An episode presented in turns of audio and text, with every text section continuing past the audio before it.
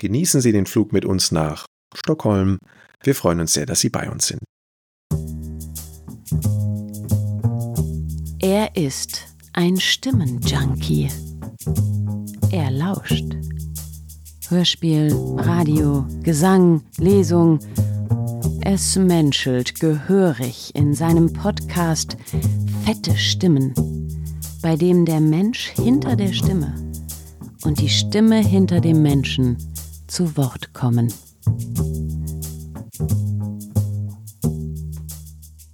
Mein heutiger Gast bei Fette Stimmen ist Alexander Waldemar.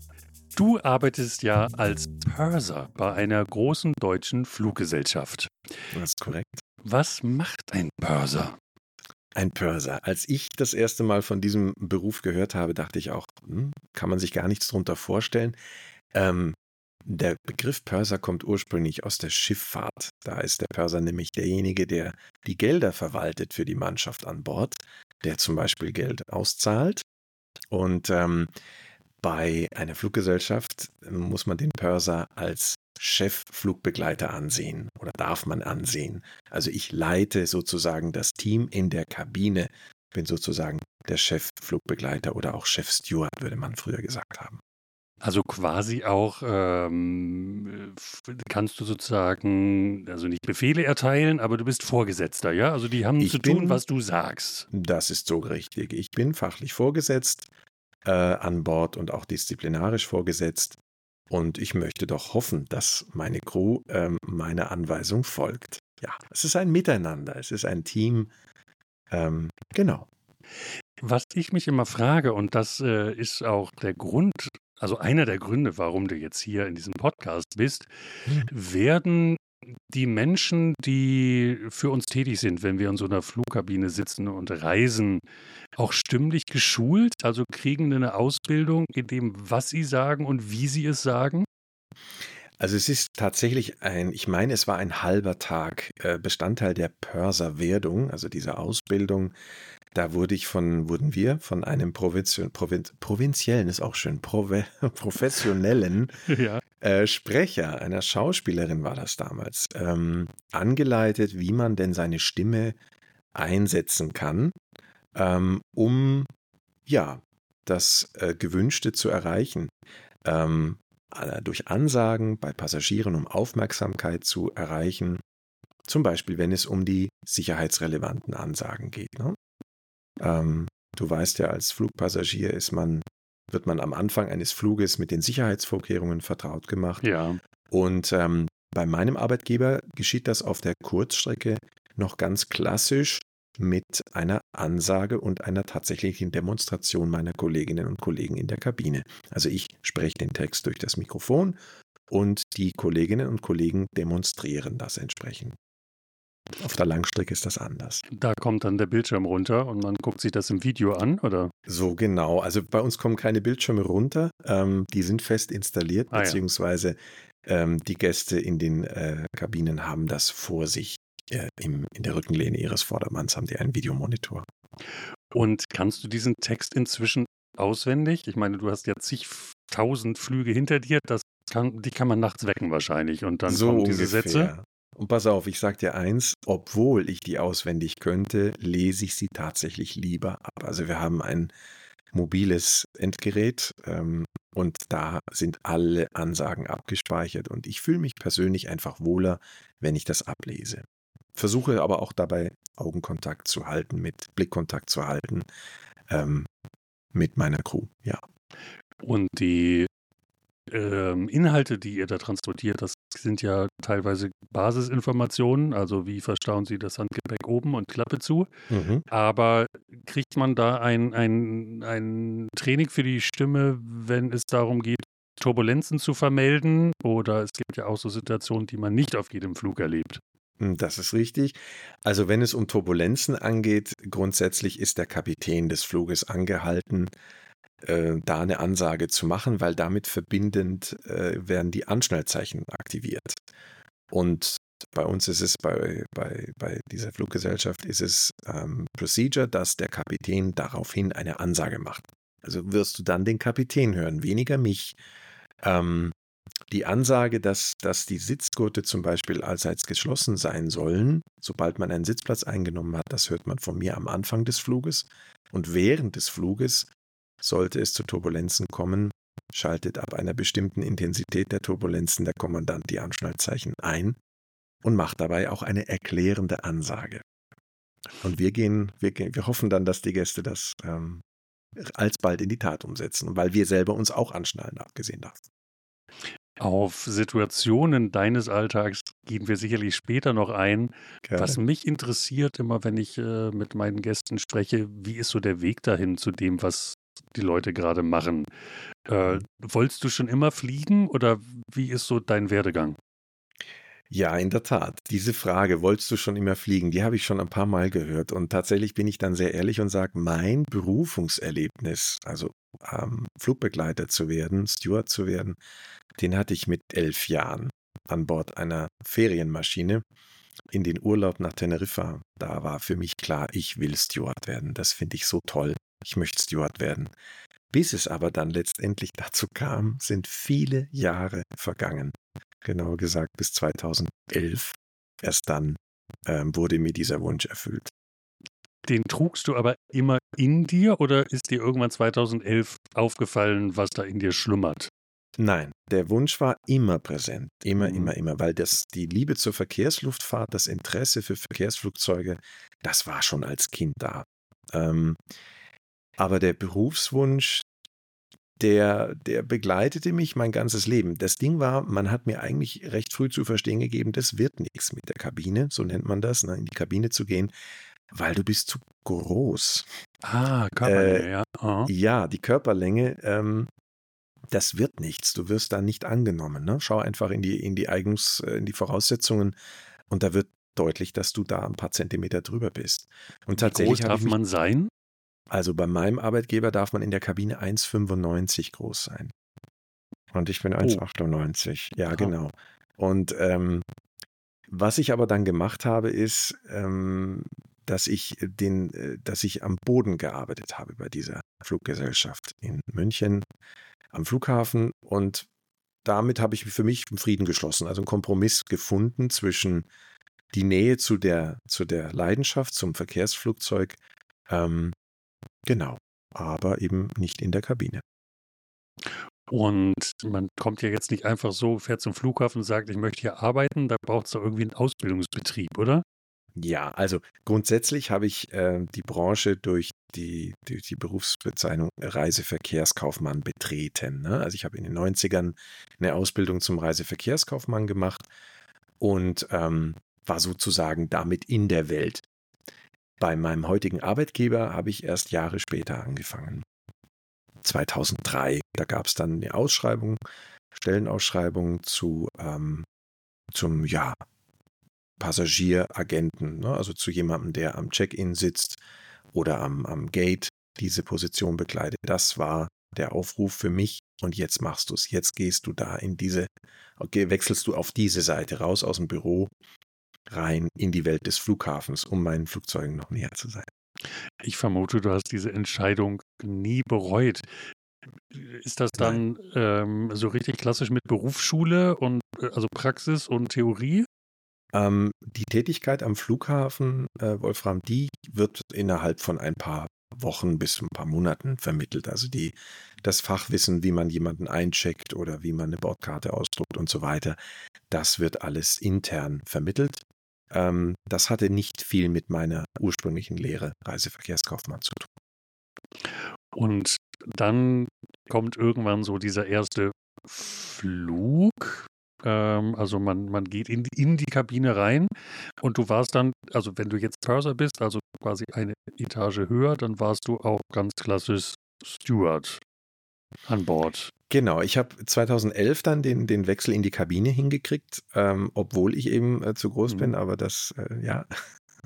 Es, Es war hat Mangel an funktioniert. Fachkräften. Nein, nein, nein, nein, nein. Ich hatte zwei Anläufe tatsächlich. Den ersten Anlauf hatte ich Jahre zuvor schon und da flog ich gleich raus aus dem Recruiting, Mhm. ähm, weil ich äh, ja eben mit 1,98 da äh, keine Chance hatte.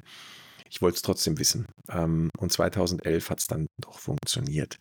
Ähm, Weil du ja, geschrumpft warst. Ja, je älter wir werden, heiß geduscht und dann etwas eingelaufen. Okay.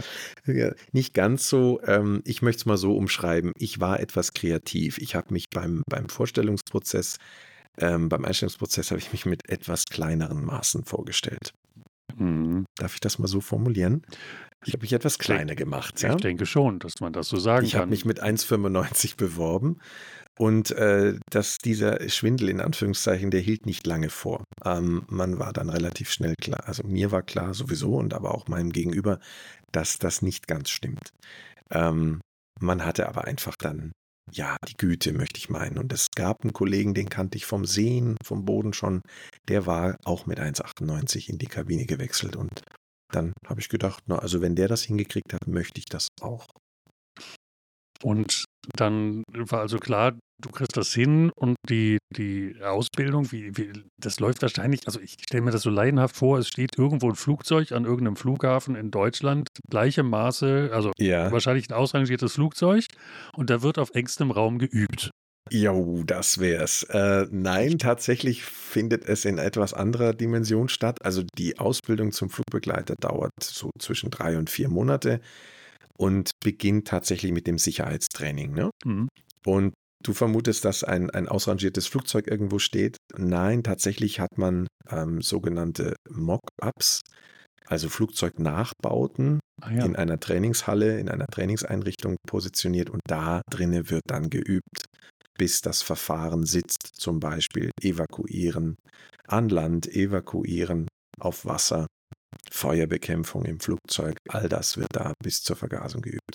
Neun intensive Tage, zum Beispiel nur dieses. Und ich stelle mir ja auch vor, dass so Flugzeuge unterschiedlich gebaut sind.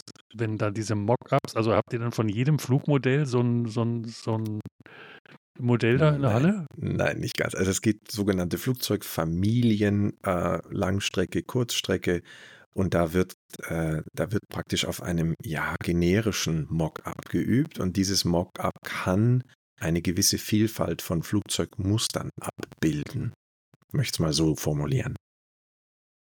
Mein erster Langstreckenflug, jetzt kommt gerade so eine Erinnerung hoch, mhm. ähm, da war ich glaube ich 13 und äh, wir sind damals mit dem ähm, Chor äh, nach Nordamerika geflogen und das war für mich äh, einfach so cool, weil die immer ganz genau wussten, wo jetzt gerade das Kinderspielzeug ist. Mhm. Äh, Klappe auf und 40 äh, Kinder ruhig stellen. Ja.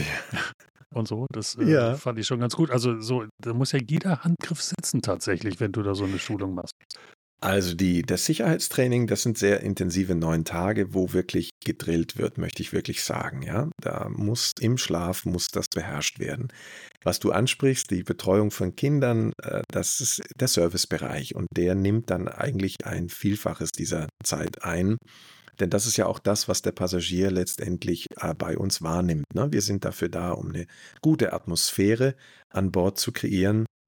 Ähm, zuallererst steht freilich die Sicherheit jedoch wahrnehmbarer für den Gast. Für dich ist es, ich gebe dir was zu essen, was zu trinken und als kleiner Passagier auch Spielzeug. Dinge zum Ausmalen. Ja, zum Beispiel. Ja, das ist natürlich äh, cool, dass ihr erst in Sicherheit geschult werdet. Das ist natürlich auch das Wichtigste. Und dann, ja, Service ist das, was wir als Fluggast ja, also wir hoffen, dass die Sicherheit nie, in, also dass wir die nie in Anspruch nehmen müssen, nicht? was da so alles ja, passieren das, das, was wir da wissen, genau, dass das nie zum Einsatz kommen möge. Ja. Hm.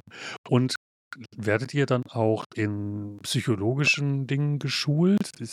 Ich erinnere mich an Flugreisen, wo der Typ in Reihe 37 so dermaßen anstrengend war, mhm. dass man eigentlich als Mitreisender schon äh, da mal ein paar Worte sagen wollte. Wie ist ja. da so ähm, eure Ausbildung? Da gibt es tatsächlich auch äh, eine Formierungsphase zum Thema Deeskalation. Ne? Das ist, wir sind für die Sicherheit an Bord verantwortlich und da oben, wie du es schon richtig sagst, wenn da ein Passagier, ähm, ich möchte sagen, austickt, ähm, wir können nicht eben anhalten und rechts ranfahren und den ausladen. Ähm, wir müssen gucken, dass wir die Situation deeskalieren, dass wir die unter Kontrolle bringen. Und mal eben landen geht auch nicht, selbst wenn man über ähm, über Land fliegt gerade, ja.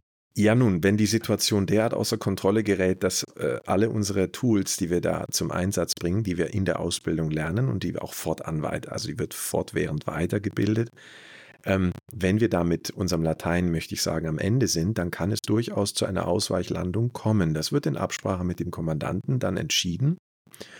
Und freilich, wenn wir äh, auf einem Flug, wie du es angesprochen hast, nach Nordamerika, wenn wir zwischen Europa und äh, Island sind, äh, oder zwischen Island und Grönland oder zwischen Grönland und Neufundland, dann werden wir uns das gut überlegen, wo wir runtergehen, weil wir wollen ja von dort auch wieder weg. Ah, Letztendlich Natürlich, möchtet ja. ihr ja ne, euer ja. Reiseziel erreichen und so eine Ausweichlandung, die kann notwendig werden, wird aber sehr gut überlegt, abgewogen, alle Vor- und Nachteile Risks und Benefits, wie es so schön heißt. Da gibt es äh, gedankliche Modelle, die dann einem Cockpit durchgespielt werden.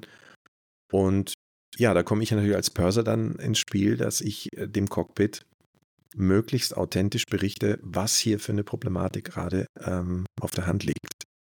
Ähm, ob wir die unter Kontrolle bringen oder eben nicht. Darfst du denn als Purser jederzeit nach vorne rein? Also man, also Grundsätzlich, also, ja. Früher war das doch so, also hier, Kinder, kommen nach vorne, Na, guckt den Piloten bei der Arbeit zu. So, ja, ja kommt zu viert, kommt zu siebt. Ja. Gerade dein Onkel will auch, ne, bring den auch mit. Na klar, so, das ist ja jetzt nicht mehr der Fall. Nein, ja. seit den berühmten äh, traurigen Attentats. Äh, Ereignissen des, des 11. September ähm, ist das nicht mehr möglich während des Fluges. Die Besatzung jedoch ähm, kommt häufig ins Cockpit. Das ist sogar gewünscht, gerade auf langen Flügen um im Austausch zu bleiben, persönlichen Austausch zu bleiben. Aber Ihr in kommt auch jederzeit rein, also oder braucht es da irgendwie einen Klopfcode? Ich habe wirklich ja, also der Zutritt Passagier. Ist, absolut, der Zutritt ist tatsächlich geschützt. Also man mhm, kann nicht okay. einfach eine Tür öffnen, sondern der Zutritt ist geschützt über eine bestimmte Methode und die wird mhm. angewendet, um Einlass zu erbitten. Und wir haben ja Kameras, das heißt, das ah, Cockpit okay. hat Kameras und die können sehen, wer steht eigentlich vor der Tür. Ist das der Alexander? Schaut er schön in die Kamera, hat er den richtigen Code eingegeben und dann lassen wir ihn rein. Mhm. Allerdings in der von dir beschriebenen Situation, ähm, sprich ein sogenannter Unruly, also ein Passagier, der sich den Ansatz, Anweisungen der, der Besatzung widersetzt, in solchen Situationen lässt man die Cockpit-Tür grundsätzlich zu, aus. Sicherheitsgründen. Mhm. Das heißt, die ja. Kommunikation wird dann nur über das interne Kommunikationssystem ja. aufrechterhalten. Puh, ich, äh, du darfst wahrscheinlich gar nicht so sehr aus dem Nähkästchen plaudern. So, doch, doch. Äh, das, das, also, das, dann, ich, ich also, schon, wo, wo wir gerade, wo wir gerade so drin sind, so, was ja. ist denn dein, dein tatsächlich schlimmster Fluggast gewesen? So, äh, genau, das ist die erste Frage. Ja, ähm, tatsächlich habe ich bislang, Gottlob, noch keine wirklichen Out of Hand, also keine Situation erleben müssen, wo der Gast dann fixiert werden musste, zum Beispiel. Ne? Mhm, ne? ähm, irgendwie, ja, natürlich. Genervte Gäste, nörgelnde Gäste, manchmal auch pöbelnde Gäste, mit denen musste ich schon umgehen. Und du, ereign, du eignest dir tatsächlich im Lauf der Zeit ein dickes Fell an. Ich kann das wirklich so sagen. Also am Anfang ist mir das manchmal noch echt sehr nahe gegangen. Mittlerweile bin ich da etwas, ja, resistenter geworden. Ähm, wir bleiben professionell da oben. Das ist, ähm, das ist das oberste Gebot. Wenn ein Gast äh, pöbelt und unzufrieden ist, darf ich natürlich schon auch die Grenzen aufzeigen. Alles muss man sich nicht gefallen lassen, ähm, jedoch mit Bedacht. Ne? So, wenn man am Boden sagt, so, also entschuldigen Sie mal, in diesem Ton hier nicht, ja. Ähm, ich muss mir oben bewusst sein, je nachdem, wie ich die Situation hoffentlich richtig einschätze, da bin ich wieder beim Thema, will ich deeskalieren oder eskalieren? Und ähm, es geht nicht darum, meine Interessen hier durchzusetzen, meine Befindlichkeiten, äh, zu verteidigen, sondern es geht darum, dass die Sicherheit an Bord aufrecht erhalten bleibt. Aber da ist doch ganz viel Psychologie im Spiel. Also du musst doch in dieser Situation ganz spontan entscheiden, wie reagiere ich? Und machst du das dann aus dem Bauch raus oder äh, habt ihr alle zwei Jahre Training für solche Fälle? Nein, nein, wir sind, wir haben keine zwei Jahre Training. Ne? Mhm. Ne? Die Ausbildung zum Flugbegleiter dauert drei bis vier Monate und ähm, der Pörser, der bekommt eine mehrwöchige Schulung, wo er einfach auf seine Führungsaufgaben vorbereitet wird und auch auf diesen Perspektivwechsel, also den, den Positionswechsel vom Flugbegleiter zum Chefflugbegleiter. Mhm. Wir sind, Wolfram, in so einer Situation nicht allein. Wir sind ein Team. Mhm. Und wenn zum Beispiel meine Deeskalationstools bei dem Passagier nicht fruchten, nicht wirken, dann ist es vielleicht sinnvoll zu überlegen, gibt es einen anderen Kollegen oder eine Kollegin, die sich da mal probieren darf, ja? dass, dass da jemand mal jemand anders aus der Crew kommt. Das ist das Schöne bei uns an Bord. Wir sind nicht allein, wir sind keine Einzelkämpfer, mhm. sondern wir sind ein Team und jeder weiß, dass es wichtig ist, die Sicherheit an Bord zu gewährleisten und, und zu deeskalieren. Ähm, also nein, keine lange psychologische Schulung. Ähm, das ist nicht, nicht erforderlich. Das ist auch gar nicht gefragt, sondern wir zeigen auf, du lieber Gast, wir freuen uns, dass du hier bist. Part of the deal ist, dass du dich an unsere Anweisungen bitte hältst mhm. und ähm, dann auch erklärst, warum das so ist. Ja. Schwierig wird es, wenn Alkohol zum Beispiel im Spiel ist oder andere Substanzen, die mich, äh, die es dann schwer machen, den Passagier wirklich zu erreichen. Mhm. Äh, Habe ich tatsächlich auch eine Erfahrung, äh, auch Gruppenreise, wo nicht einer von uns, aber durchaus, das ja. war, puh, ich weiß tatsächlich gar nicht mehr, wie es ähm, ausgegangen ist, aber es war echt sehr, sehr unangenehm. Das bist kann mir vorstellen, du, ja. Bist du, ähm, ähm, fliegst du lieber lange Strecken oder eher die kurze Variante? Ich bin ganz ehrlich, ähm, ich habe die, die Zeit der Begeisterung für die Langstrecken hinter mich gebracht. Ich bin tatsächlich Schön lieber formuliert. auf der Kurz, nicht mal. Ich ja. bin lieber auf der Kurzstrecke unterwegs. Ja. Ähm, ich freue mich, wenn ich keinen großen Jetlag zu verarbeiten habe. Ähm, diese Europatouren, das sind ja so zwei, drei, vier und fünf Tagestouren, die wir da fliegen, manchmal auch nur Tagestouren. Aber ich liebe einfach so diese drei, vier Tagestouren, jede Nacht in einem anderen, in einer anderen Stadt, in einem anderen Hotel. Ähm, das ist so ganz mein Ding. Beschreib mal, was, was heißt vier Tage Touren? Ich mhm. dachte, dass das, dass das äh, dann ist, man fliegt dann äh, München, Paris, Paris, München, München, Paris, Paris, München. Ist nicht so. Hm, doch, kann sein. Das wäre dann eine Tagestour. Das wäre so. eine Tagestour bestehend aus den von dir gerade erwähnten vier Legs. Also vier Segmente. Genau. Ah, äh, ich wollte gerade sagen, es waren ja nicht vier Städte.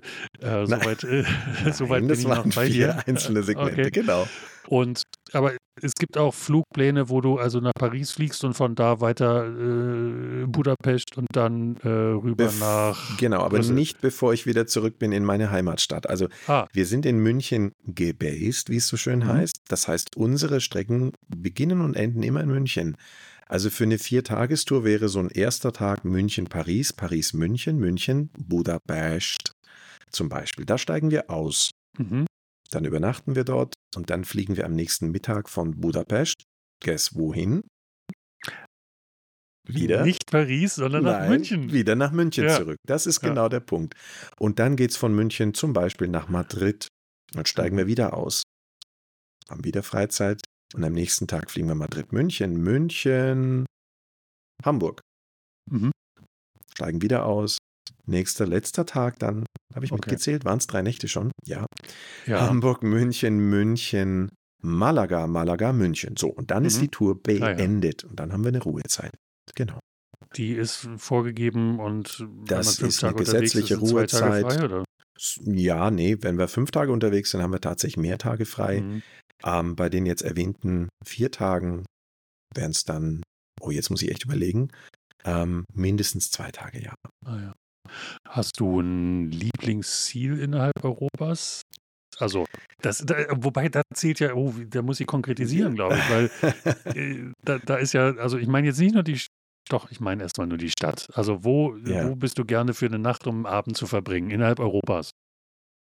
Also, ich liebe Italien. Und mhm. äh, ich bin wahnsinnig gerne in Rom, in Neapel. Ähm, da gerade noch so eine sogenannten Spätaufsteher-Tour. Das heißt, die hat spät begonnen, so also um die Mittagszeit und endet dann so gegen zehn, halb elf. Äh, manchmal auch später. Und dann nochmal loszuziehen mit der Crew und noch was essen zu gehen in einer süditalienischen Stadt, in dieser Atmosphäre, die einmalig ist. Un sogno. Ein Traum. Das mag ich sehr gern. Das hast du sehr schön beschrieben. Kannst du den Einfluss nehmen auf deine Dienstpläne?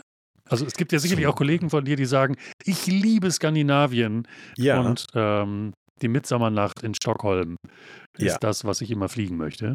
Genau, also wir haben tatsächlich ähm, bei diesem Arbeitgeber Gott sei Dank eine große Einflussnahme auf die Strecken, die wir fliegen möchten, die Zielgebiete. Ähm, es gibt einen sogenannten Hauptrequest. Das wird der sein, der mir am wichtigsten ist, dass ich zum Beispiel eine Tour bekomme, wo ein Layover, so nennt man diese Stopp, diesen Stopp mit der Übernachtung, in Rom stattfindet. Und wenn mir das enorm wichtig ist, dann werde ich dafür meinen sogenannten Hauptrequest einsetzen. Und dann kann ich noch Zusatzrequeste abgeben. Ob die dann erfüllt werden, das liegt in der Hand der Planer. Ob das möglich ist, diese Wünsche zu erfüllen, in der Regel klappt es ganz gut, ja. Wenn ich Vielflieger bin auf einer Strecke, also mal angenommen, meine Firma hat eine Zweigstelle in Rom und ich äh, musste also regelmäßig hinfliegen, dann kann es tatsächlich sein, dass ich auch, also dass die, die, der prozentuale Anteil, ein bekanntes Gesicht auch unter den Flugbegleitenden zu haben, höher ist als jetzt, wenn ich andere Strecken fliege. Das kann gut sein, ja, absolut. Vor allen Dingen, was noch dazu kommt, ist, wenn man eine Fremdsprache eingetragen hat als Besatzungsmitglied, dann wird man natürlich gerne auf diesen Strecken eingesetzt, wo die Fremdsprache angewendet werden kann. Und wenn du jetzt Vielflieger wärst und immer wieder beruflich nach Rom musst, dann kann es schon mal gut mhm. sein, mhm. dass du die Münchner Kollegen, die äh, dort auch gern sind, aus mehreren Gründen, dann da an Bord immer wieder mal siehst. Ja, das kann gut sein. Ich vermute, dass Englisch Pflicht ist, um Flugbegleiter zu werden. Müsst ihr an andere Sprachen noch nachweisen? Also Englisch ist Pflicht, Englisch muss sitzen, äh, mündlich wie schriftlich, wird auch geprüft bei der Einstellung. Und weitere Fremdsprachen heißt, es sind willkommen. Ähm, es ist aber jedoch keine Voraussetzung. Wenn man dann Führungskraft werden möchte, Börser, da muss eine zweite Fremdsprache in der Regel vorhanden sein. Nun bildest du ja inzwischen auch selber aus. Ne? Du gibst mhm. dein Wissen an, an äh, heranwachsende Flugbegleiterinnen und Begleiter ja. Äh, ja. weiter. Was hat dich ähm, bewogen, das zu tun? Also nicht jeder ist ja der geeignete Kandidat, um, um Wissen weiterzugeben. Ja, also ich habe große Freude daran, äh, Menschen Wissen zu vermitteln auf die mir eigene Art, eine Mischung aus Humor und Ernsthaftigkeit. Ähm, ich bin seit vier Jahren äh, äh, sogenannter SEP-Trainer, das heißt Safety und Emergency Procedures Trainer oder Instruktor. Genau, das mache ich seit vier Jahren und ich vermittle praktisch der, der, der Stammbelegschaft, der Bestandsbelegschaft und den neu heranwachsenden, wie du es schon gesagt hast, Flugbegleiterinnen und Flugbegleitern Kenntnisse aus dem Bereich Safety und Emergency. Ich wäre da ja gerne mal Mäuschen, wie das so, so abläuft. Also äh, kommen die da in Zivilkleidung, haben die ihren Dress schon an? Ähm, ja. Äh, machen die gleich Absolut. sozusagen Learning by Doing oder, oder äh, stellst du erstmal eine Pannensituation dar? Das finde ich total, also weil man sieht die ja immer nur, wenn sie fertig sind. Man ja. sieht ja nie, was die lernen in ihrer Ausbildung. Nein. Also die Bestandsbelegschaft muss regelmäßig ihre Kenntnisse unter Beweis stellen, mindestens einmal im Jahr. Und die kommen dann in ein sogenanntes Recurrent Training zu mir. Und ich bin für die Airbus-Familie zuständig, also A320, 330, 340, 350 und 380. Und je nachdem, wo die ihre Zulassungen haben, kommen die zu mir ins Training. Und das ist meistens ein Halbtagestraining pro Flugzeugfamilie. Und das beginnt mit einer Lehrsaaleinheit, da werden theoretische Kenntnisse aufgefrischt und dann geht es ins praktische Training. Dann gehen wir für zwei Stunden auf dieses erwähnte Mock-up und äh, spielen dort diverse Notsituationen durch. 380 ist dieses Riesending, oder? Das ist das Große, der zweistöckige, ich meine, jawohl. Da müsst ihr doch erstmal eine Stunde Laufwege trainieren, oder? Also ich war, ich genau. war nie genau. drin. Ich bin nur mal in München, habe ich mal so eine geführte Bustour über den Flughafen gemacht und sind ja. so, da war der relativ frisch, glaube ich. Ich glaube, ja. äh, welche 2010. Fluggesellschaft war das? Ähm, irgendwas aus, aus ne, arabischer Raum da. Mm, aus dem Sandkasten. Ja. Ähm, ja. Und, und äh, wirklich dieser, dieser, dieser Bus fuhr mit, mit den Touristen und den Interessierten äh, mhm. über dieses Flughafengelände und alle schauten so ehrfurchtsvoll nach oben und dann kam auch noch so die Abendsonne hinter dem Flugzeug her. Also es war hochromantisch, aber was für ja. ein Riesending. Ich war nie drin, muss ich gestehen. Ja. Ja. Äh, ich fliege auch relativ wenig, aber ähm, was, was für ein, ein, ein Riesenkoloss so. Das heißt, das ist doch aber natürlich was völlig anderes, als wenn das jetzt so eine kleine Airbus-Maschine ist. Also Ja, das ja. ist doch ganz anders angeordnet. Das ist wirklich eine andere Dimension, vollkommen richtig. Der A380, sein größtes Merkmal sind, dass es zwei durchgängige Passagierdecks gibt. Also es sind wirklich zwei Flugzeugrümpfe übereinander sozusagen mit über 70 Meter Länge. Und das ist einfach von außen, wie du es gerade beschreibst, schon beeindruckend. Und wenn man innen drin ist, das ist ein wahnsinns tolles Raumgefühl.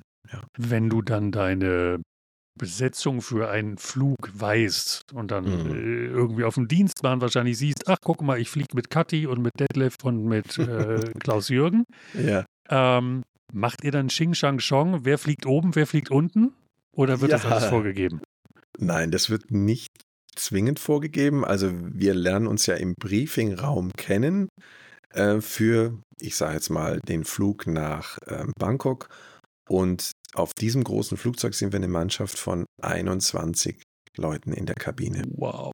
So, und der Chef Purser, das ist der Purser 2 auf der Langstrecke, der wird dann die Positionen vergeben. Das heißt, es wird nach Seniorität und Qualifikation abgefragt. Da sind die Kollegen zum Beispiel, die in der ersten Klasse, in der First Class Dienst verrichten, die haben eine spezielle Ausbildung dafür. Und dann wird weitergemacht mit Business und Economy Class. Genau, und je länger man bei einem Unternehmen dabei ist, desto äh, mehr Mitspracherecht hat man tatsächlich bei der Positionsvergabe.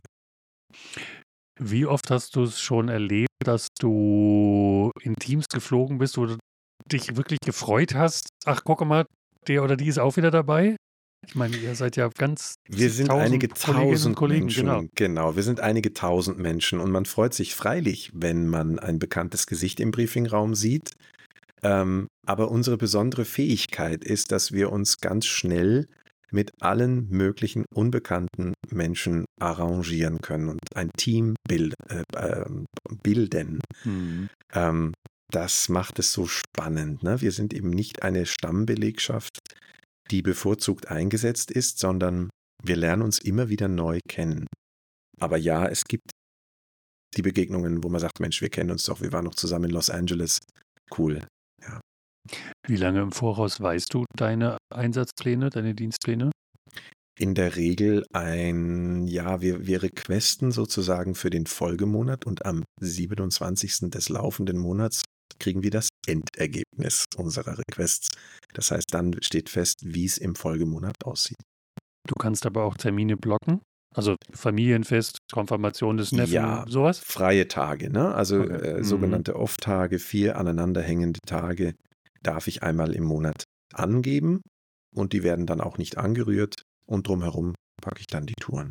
Wenn du da also deine, deine Zöglinge betreust und denen dein Wissen weitergibst, hast du Mhm. dann auch die Macht oder sozusagen darfst du dann auch entscheiden, wenn du feststellst, also der oder die brennt jetzt tatsächlich gar nicht für diese Sache, das ist kein guter Kandidat für die Kabine? Also es ist freilich da keine willkürliche Entscheidung, sondern äh, was du ansprichst, ist die Grundausbildung. Ne? Also wenn Mhm. jemand äh, bei uns anfängt, dann wird derjenige sehr genau und gut beobachtet und nicht nur von mir, sondern von einem Team von Trainern. Und sicher ist es so, dass im, im Emergency Training in diesen neun Tagen, das ist eine sehr intensive Zeit, da stellt sich ziemlich schnell heraus, was waren eigentlich die wirklichen Beweggründe dieses, dieses angehenden Flugbegleiters. Ne? Ist er solchen Stresssituationen, äh, wie wir es da im Notfalltraining nachstellen und intensiv üben, ist er dem oder sie dem gewachsen. Und da kann es freilich schon mal sein, dass man sich von dem einen oder anderen Kandidaten in dieser Phase bereits verabschieden muss. Und du hast es vorhin kurz angedeutet, First Class, eine Welt, die ich nie kennenlernen werde, die haben noch eine das Z- nicht. Ach ja, stimmt. Äh, die haben eine Z schließlich kennen wir uns jetzt. Ähm, Äh, Moment. äh, du sprachst von Zusatzausbildung. Was, Ja. was lernt man da noch mehr? Also das ist eine mehrtägige Schulung zum äh, First-Class-Flugbegleiterin. Und ja, da wird nochmal ein besonderes Augenmerk auf die Weinkunde gelegt, zum Beispiel. Das äh, Beraten für mm, ne, passende Weine zur Ja. Speisebegleitung. Ähm, das Anrichten eines Tisches in der First Class.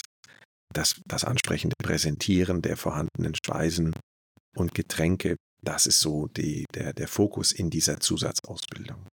Was ist deine Lieblingsdurchsage, wenn du zu den Gästen sprichst? Gibt es einen Satz, den du besonders magst? Oh, das ist tatsächlich eine sehr spannende Frage. Ja, ich habe tatsächlich einen Satz, den ich immer wieder sage, also nach meinen ganzen verpflichtenden Ansagen gehe ich her und sage, und nun äh, laden wir Sie ein, es sich bestmöglich bequem zu machen bei uns an Bord. Genießen Sie den Flug mit uns nach Stockholm. Wir freuen uns sehr, dass Sie bei uns sind. Und dann Mhm. auf Englisch das Ganze nochmal. Somit Ja. versuche ich ein bisschen die Ernsthaftigkeit auch der vorhergegangenen Ansagen. Ne, sie folgen dem und das Ja, und machen sie ja. das und dies. Und dann versuche ich das ein bisschen einzufangen, indem ich dann sage, so schön, dass Sie da sind, machen Sie sich bestmöglich bequem. Was ja manches Mal äh, eine Herausforderung ist, wenn man mit 1,96 Meter in der Economy fliegt. Ich weiß Aber nicht, was du wahrscheinlich- meinst. Wahrscheinlich sagst du es mit einem Schmunzeln in der Stimme. Thema Stimme Ja, also bei einem ja voll ausgebuchten Flug definitiv, ja. da schaue ich auch wirklich in den Gang rein mit Ja. meinem Mikrofon vorm Mund und sage, dann machen Sie sich deswegen Ah. bestmöglich. Wenn Ja. hingegen der Flug Ja. nur mit 30 Prozent ausgelastet ist, dann sage ich auch gerne, nur heute haben Sie ja wirklich mehr Platz vielleicht als für gewöhnlich und Ja. deswegen ne, können Sie sich richtig bequem machen, ja. Was ist denn deine kurioseste Situation bisher gewesen, äh, wo du denkst, das glaubt mir kein Mensch, wenn ich das zu Hause beim im Skatclub erzähle? Ähm, lass mich überlegen, skurril. Ähm, es gibt immer wieder Situationen, die wirklich eine, einen herzhaften, ein herzhaftes Lächeln äh, entrücken. Spannend fand ich es mal, als ich einen berühmten Hollywood-Schauspieler äh, an Bord hatte. Äh, Ryan Reynolds war in der First Class bei uns zu Gast nach Los Angeles und ich hatte aber leider an dem Tag, da war ich noch nicht Börser, hatte ich keine Arbeitsposition in der First Class. Und ähm, ich wollte ihm aber etwas näher kommen. Ich möchte es mal ganz vorsichtig formulieren. Ich war, Mhm. finde ihn toll, der, toller Schauspieler. Ja, und dann habe ich mir gedacht, so wann ist jetzt der richtige Moment? Und dann bin ich also in Vorbereitung zur Landung. Da muss die Kabine ja geprüft werden. Sind alle angeschnallt, sitzen alle, haben die alle die ihre Sitze aufrecht und die Fußstützen verstaut, sind die Gläser verstaut. Und dann bin ich also zu ihm hin. Und obwohl ich ahnte, dass die Kabine bereits da gecheckt worden war von den Kollegen, ähm, bin ich nochmal hin und habe mich dann auf den Boden herabgelassen, habe nochmal geguckt, ist alles verstaut. Ich sage, Mr. Reynolds, we just check again, you know.